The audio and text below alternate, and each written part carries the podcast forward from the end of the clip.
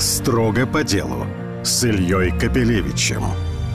Здравствуйте, у нас в студии Александр Клоков, директор по развитию компании Engie, о которой, я думаю, большинство сейчас слышит первый раз. Я совершенно случайно познакомился с вашей компанией на выставке на пром в Астане. Там мне удалось встретиться с руководством, поэтому пригласили вас сейчас. Мне очень понравилось тем, что вот ваш небольшой стенд привлекал всеобщее внимание, просто потому что там электрозарядки для электротранспорта. Но давайте вы сначала чуть-чуть расскажете о компании. Это частная производственно-инжиниринговая компания, что не так-то часто встречается, пока я за вас говорю то, что знаю, со слов. Имеет две производственные площадки в Коврове, Владимирской области и, собственно, в Москве. Ну и, естественно, центр разработки, потому что, с одной стороны, это железо, с другой стороны, это везде какая-то электронная э, начинка управляемая. Расскажите немножко об истории, об основных направлениях. Да, добрый день, благодарю за возможность. Наша компания ENG основана в 2015 году. Компания полностью российская и является компанией-вендором полного цикла. Это значит, что у нас свое собственное конструкторское бюро, которое проектирует различные программно-аппаратные комплексы. Есть э, собственные схемотехники, которые отвечают за разработку и создание микроконтроллеров. Есть свои штатные программисты. И, кстати, наше программное обеспечение, оно зарегистрировано в реестре Минцифры как отечественное ПО. У нас есть своя сервисная служба во всех регионах. Это то, что мы вырастили за большой опыт реализации проектов с 2015 года. Вы говорите большой, на самом самом деле всего-навсего 8 лет. При этом очень большая линейка продуктов, что, собственно, меня и подкупило, почему я вас и пригласил сюда. С чего начиналось? Это производство и разработка. На данный момент произведено более 30 тысяч единиц продукции, и направления, с которых мы начинали, это были решения для логистики, для выдачи заказов. То есть, простым языком, это были постаматы. Наши решения установлены в крупнейших сетях. Также следующим продуктом популярным у нас были кассы самообслуживания обслуживания, которые мы повседневно встречаем в различных э, розничных сетях. И на данный момент наше флагманское направление – это зарядные станции электротранспорта. Если мы начинали год э, с четырех моделей, то сейчас их уже 12. Помимо этого у нас решение для роботизированного склада, которое позволяет до 40% повысить используемую площадь. Роботизированная аптека. Но в процессе запуска этих новых направлений мы сталкивались с различными сложностями. Сейчас об этом поговорим. А первое, на что я хочу обратить внимание как раз, и, собственно, почему зарядные устройства для электро электротранспорта привлекли внимание, потому что мы привыкли бывшее советское производство, ну и даже какие-то в сфере производства у нас все-таки какие-то большие компании в основном работают. Они делают что-то одно, делают годами, десятилетиями. Я, когда у вас читал, я только про постамат читал. А тут, пожалуйста, значит, очень большая линейка продуктов, которая быстро меняется, переходит из сферы э, в сферу. Так сказать, пока что я скажу, а вы потом что-нибудь расскажите на эту тему. Мне кажется, это как раз особенность частного производства. Разрабатывает что-то очень быстро в соответствии с тем, как меняется рынок. Постаматы еще нужны или они уходят уже э, как бы немножко в прошлое? Постаматы на российском рынке мы считаем, что уходят в прошлое. Об этом свидетельствует уход э, некоторых российских компаний с рынка. Но при этом есть страны, дружественные, соседние, где более замедленный уровень развития, они смотрят на наш опыт, и там эта тема только-только развивается. Поэтому у нас налажен хорошо экспорт. Так, значит, все равно они не сняты из производства, да, вы их сейчас поставляете в большей степени в другие страны. Вот с зарядками для электротранспорта, когда возникла идея, что надо это делать, и как много времени заняло ее практическое воплощение, что сейчас вы уже это все выставили, и это можно покупать. И явно это будут покупать, потому что количество, конечно, электрокаров будет очень быстро нарастать. Мы оценивали рынок зарядной инфраструктуры в 2021 году, делали аналитику этой истории, и к созданию направления как такового перешли в 2022 году. То есть за этот год проектировались, испытывались базовые четыре модели, которые мы в последующем вывели на рынок. На данный момент линейка составляет 12 э, моделей. То есть это полтора года и все. Скажите, вот э, что нужно было сделать на уровне э, вашей инжиниринго-производственной компании, чтобы от постаматов, как основного производства, вдруг перейти к электрозарядным станциям? Может быть, надо было нанять персонал совершенно другой, купить совершенно другие станки. Перестройки у нас долго происходят на производстве, лет 10. У вас полтора года от пришла мысль, и это уже, пожалуйста, здесь. Все верно. Самое, самое сложное и объемное, что мы сделали, и в чем ценность компании, это люди. Мы усилили команду профильными инженерами, специалистами, которые уже имели опыт реализации подобных проектов и изделий. А где у нас такие были? А тут, понимаете, каждый хорош в своем. Кто-то умеет умеет создавать контроллеры, микроэлектронику, кто-то знает э, силовую составляющую, кто-то имеет необходимые допуски в электротехнике. И мы всех людей объединили в таком новом направлении, как зарядные станции. Скажи, пожалуйста, а вот такие переключения с одной продукции на другую, они э, подразумевают, что а старых вы уволили частично? Взяли новых. Старые люди работают, и здесь дело не в том, что мы его полностью переключили на новое направление. Это, с одной стороны, человек остался тот же самый, но компания дала ему возможность развиваться, он изучил для себя более новые направления. И время от времени мы можем переключаться на разработку и создание еще более новых продуктов производства, потому что вы сами не только разрабатываете, не только программное обеспечение делаете, которое там в постамате, наверное, несложное, там в кассах самообслуживания посложнее, в этих зарядных станциях, ну, уже, наверное, там довольно много электронной всякой начинки, а производственные площадки остались те же самые. Или, как у многих принято у нас, разработчики разрабатывают, а производство заказывают где-нибудь в Китае. Производственные линии у нас э, самостоятельные свои. С точки зрения корпусов нашей продукции это преимущественно изделия из металла, э, и в этом плане металлообработка у нас осталась своя. А с точки зрения контроллеров э, электроники, здесь потребовалось приобретение действительно дополнительных станков. Это так называемые линии SMD монтажа. Это станки, которые позволяют на оплату текстолит монтировать и, по сути, припаивать необходимую микроэлектронику и компоненты. То есть вы вы делаете платы, в том числе, да. сами. Да.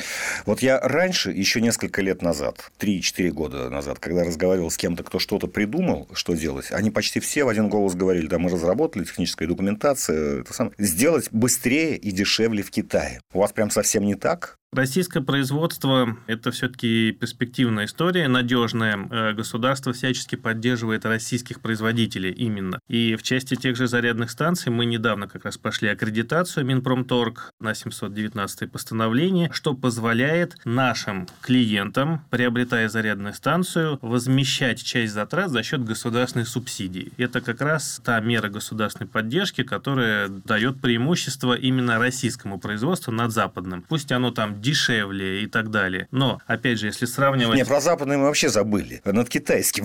Сейчас над надо говорить, да. Над китайским. Вот есть э, часть компаний, например, которые приобретают зарядные станции из Китая. Достаточно действительно работоспособное решение, но здесь часто и ошибочно бизнес смотрит на стоимость продукта. Там, китайская дешевле, говорят. А что дальше с этим делать? Начинаем, когда разбираться, китайская зарядная станция выполнена, например, из чермета. Он через год, через два начнет ржаветь на улице. Наши зарядные станции делаются из нержавейки. Техническая поддержка. И вот я вначале упоминал программистов. IT-составляющая в зарядных станциях очень большая. Все электрические автомобили – это компьютеры на колесах. У них такие же разные прошивки, разные компьютеры. Нужно зарядную станцию научить заряжать конкретные модели автомобилей. И когда приезжает новый автомобиль, он э, зачастую сперва не может зарядиться, нужно корректировать прошивку, налаживать, так сказать, общий язык общения. То есть это еще постоянная подналадка должна будет происходить. Да, да, да все верно. И... и опять я думаю, что куда как проще все-таки сунуть этот пистолет в, в бак, там никакой цифровизации, только счетчик, но это...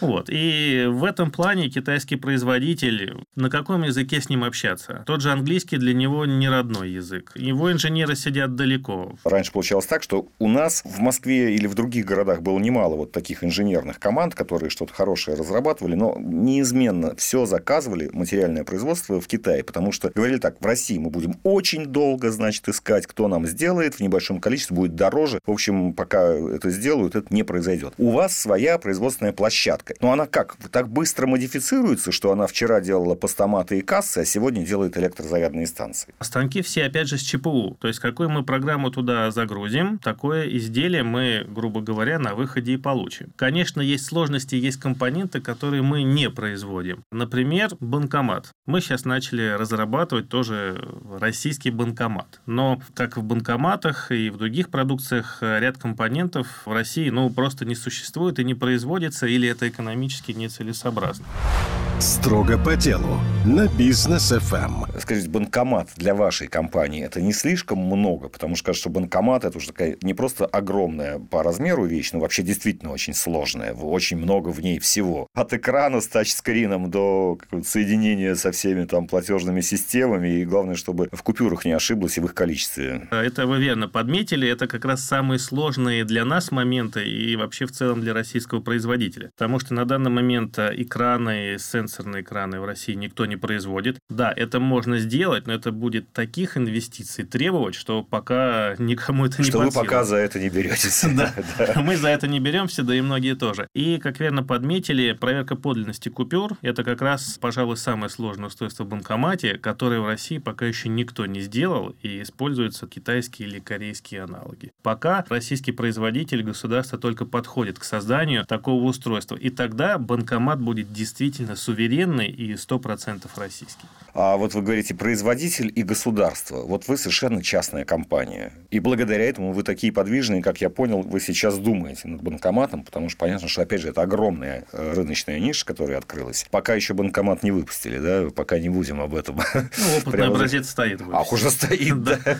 Но вы говорите, значит, вот этот вот купюроприемник э, пока не заменим. А что в нем вот такого, что мы не можем сделать э, у себя? Не можем разработать или не можем именно произвести? Или конкретно вы не можете произвести на тех производственных площадках, которые имеете и которые там можете в состоянии еще развить как-то? Пока самое сложное – это разработка модуля проверки подлинности купюр. Это самое дорогостоящее, требующее огромных инвестиций в людей, в команды и в том числе в производственное оборудование. Это программно-аппаратная как раз часть. А вот эти вот всякие там, э, когда вот открываются крышечки, колесики отсчитывают ровно столько купюр, э, засовывают, вот это вот механика. С какой-то какой-то наладкой, с какими-то инвестициями могли бы такую механику производить? Такого рода механика вообще на территории России производится. У нас, э, конечно, нет такого оборудования и станков. Ну, да, были бы на это деньги, мы бы произвели, конечно. Закупили бы необходимое оборудование и запустили бы эту производственную линию. Производственная линия, в принципе, но ну, я чувствую, что хотя это еще пока опытный образец, но у вас в компании, так сказать, какое-то знание уже об этом есть. А производственная линия в доступе, ее можно еще приобрести где-то? А учитывая, что раньше эту компонентную базу использовали именно западную, то западную уже можно забыть, по крайней мере, об официальных поставках. Есть различные лазейки через э, дружественные страны, но, вероятно, все-таки стоит переориентироваться на китайский рынок. Хорошо, теперь, собственно, про станки. В Коврове у вас металлообработка, а в Москве, что вот тоже производственная площадка, тоже производство, помимо разработки. Да, сборочный цех. Сборка. Про оборудование как раз хочу спросить. Вы быстро перестраиваетесь, начинаете делать разные изделия из металла, оснащенные разными мозгами, свои платы и так далее. Оборудование. Где вы его брали? Как долго оно прослужит? Что придет ему на смену в тех условиях, в которых мы находимся? Ну, я говорю, собственно, о станках. Оборудование на данный момент у нас европейского производства используется. Оно относительно свежее, не старше 7 лет. В вашей компании всего 8. По мере износа мы заменяем компоненты, расходные материалы, но в целом мы рассчитываем, что это оборудование прослужит как минимум 20 лет, и менять будем уже только там в случае крайней необходимости. То есть пока вопрос не стоит остро, потому что станки живут долго, да. если иметь доступ к расходникам. Если это европейские станки, расходники можно добыть? Расходники можно добыть, пока и оригинальные, и какие-либо аналоги, которые мы время от времени испытываем, проверяем их надежность и качество.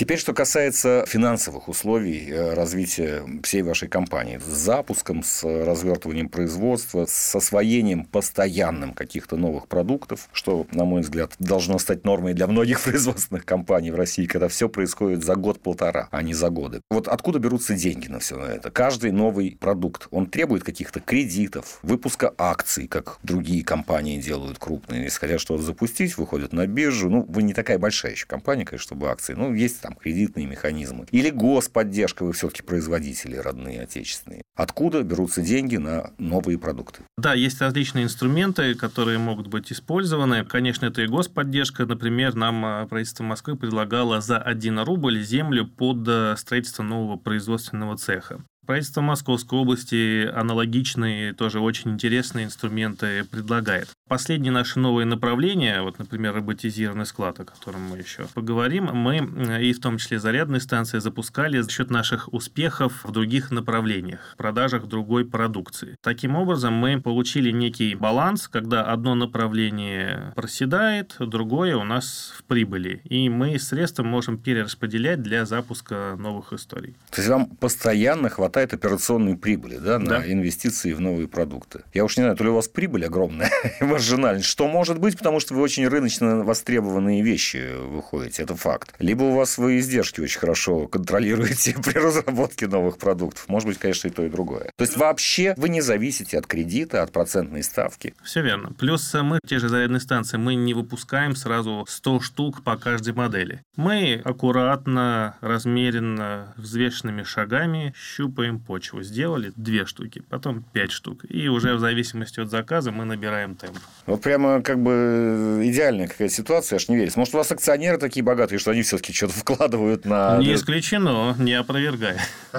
Окей, вы сказали, что приходили к вам и предлагали. Москва приходила к вам и предлагала Московская область. То есть не вы ходите, чтобы вам что-нибудь дали, а они к вам приходят, а вы пока не берете, да, никакую льготную программу. Это так или как? Мы сейчас ведем переговоры на этот счет, потому что мы как раз столкнулись с ситуацией нехватки производственных мощностей, и у нас появилась потребность в оптимизации производственных процессов, а это подразумевает консолидацию производства на одной площадке как раз, и это мы говорим конкретно про зарядные станции. Поэтому очень вероятно мы воспользуемся государственной поддержкой для запуска новых мощностей. Но тогда вам понадобится и новое оборудование. Тут вы пока сказали, что то, что Конечно. закуплено, прослужит 20 лет, но если вы расширяетесь, вам будет нужно новое оборудование, новые станки. Все верно. И как с этим быть? Мы, конечно, попробуем приобрести проверенные решения, в которых мы уверены. То есть европейские пока? В том числе. Но китайские и другие рынки, они неизбежны, там тоже есть неплохие решения, которые мы будем применять. Хорошо.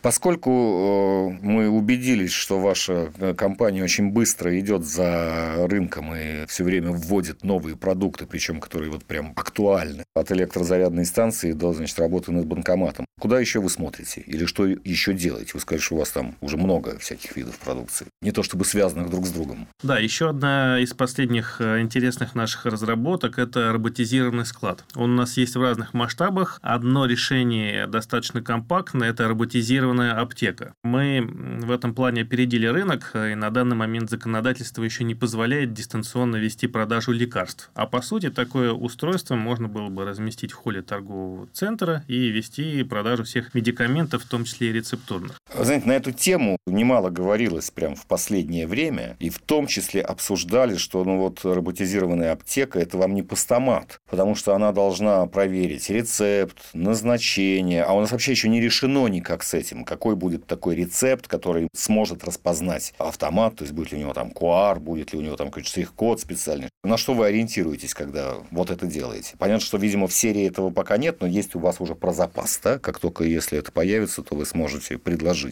Да, и есть у нас партнеры, которые как раз работают над рецептурной базой, которые занимаются оцифровкой тех самых рецептов как раз. И мы вот в такой коллаборации каждый работает над выпуском своей части. Мы со стороны роботизированной аптеки можем идентифицировать и верифицировать того человека, который пришел за рецептурным лекарством. Это можно сделать и путем сканирования, распознавания его документов, распознавания его лица. То есть настолько точно, что просто прийти с чужой фотографией не получится.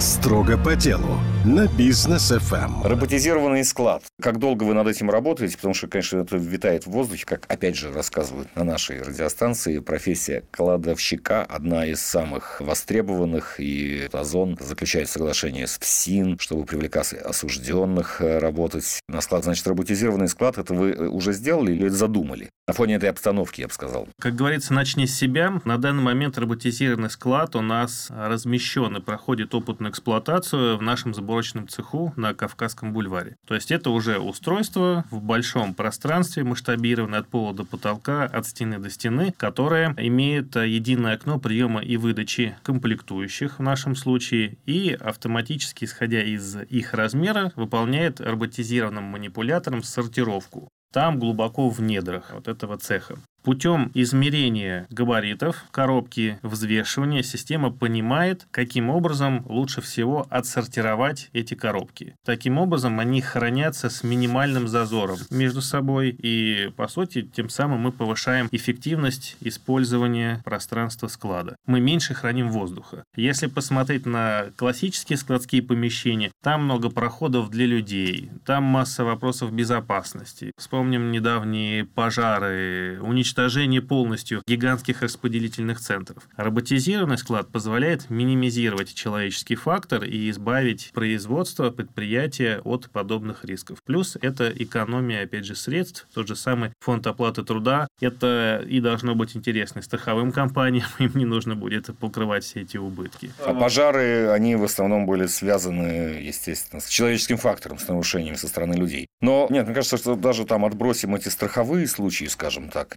самое главное действительно использование пространства. Это, мне кажется, довольно умное устройство, во-первых, должно быть, которое само подбирает, что куда положить. Да?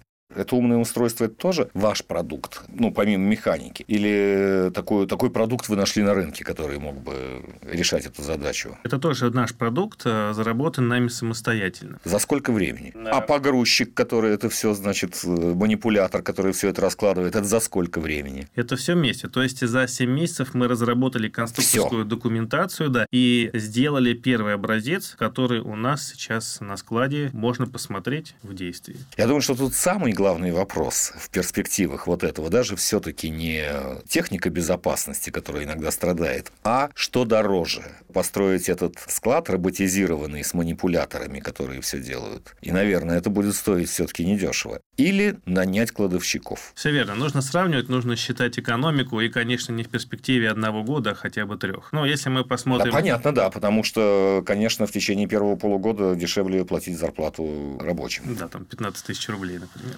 Ну, вот за 15 тысяч их уже особо не найдешь. Но если, да, поэтому, да, это уже в СИН привлекается в СИН. Ну, извините, я спрошу, а заказы есть? Как вы доводите свою продукцию до рынка? Тем более она у вас все время новая, и как бы рынки разные. Тут банкоматы, тут склады, значит, тут вот были постаматы, сейчас они уже в Казахстане. Здесь, значит, очень разные сферы, где вы работаете. У нас, конечно, есть э, действующая клиентская база, клиенты растут, развиваются, и мы предлагаем им какие-то новые идеи, возможности, из которых, э, бывает, реализовываются проекты в том числе. Что касается роботизированного склада, на самом деле эта история очень сложная, гораздо сложнее, чем те же зарядные станции. И здесь э, пока действительно нет реализованных проектов. Э, с двумя компаниями мы сейчас находимся в пилотном испытании, но каждый такой проект – это год кропотливых огромных усилий, потому что это не только поставить железку с манипулятором, это нужно огромное количество софта разрабатывать, интегрировать с действующими системами. Подгонять под конкретный склад. Абсолютно верно. Учитывать его задачи. Да, цели, бизнес-процессы, какие какие-то менять, перестраивать. А априори мы в таком случае работаем с крупной компанией, у которой есть свои определенные темпы, условия, и это все, конечно, сказывается на сроках реализации проекта.